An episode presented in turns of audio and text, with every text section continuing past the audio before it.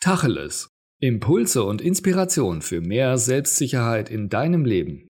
Von und mit Matthias Istl. Jetzt mal Tacheles. Geld verdirbt den Charakter.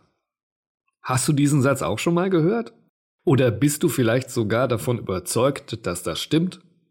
Aber wie soll ein Stück bedrucktes Papier oder eine Münze einen Menschen verderben, also schlecht machen?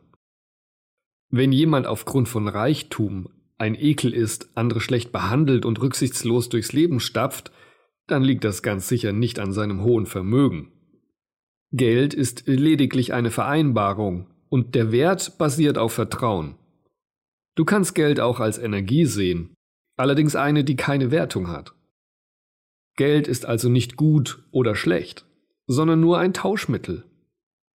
Aber warum gibt es dann reiche Menschen, die eher Schlechtes ausleben und überheblich sind.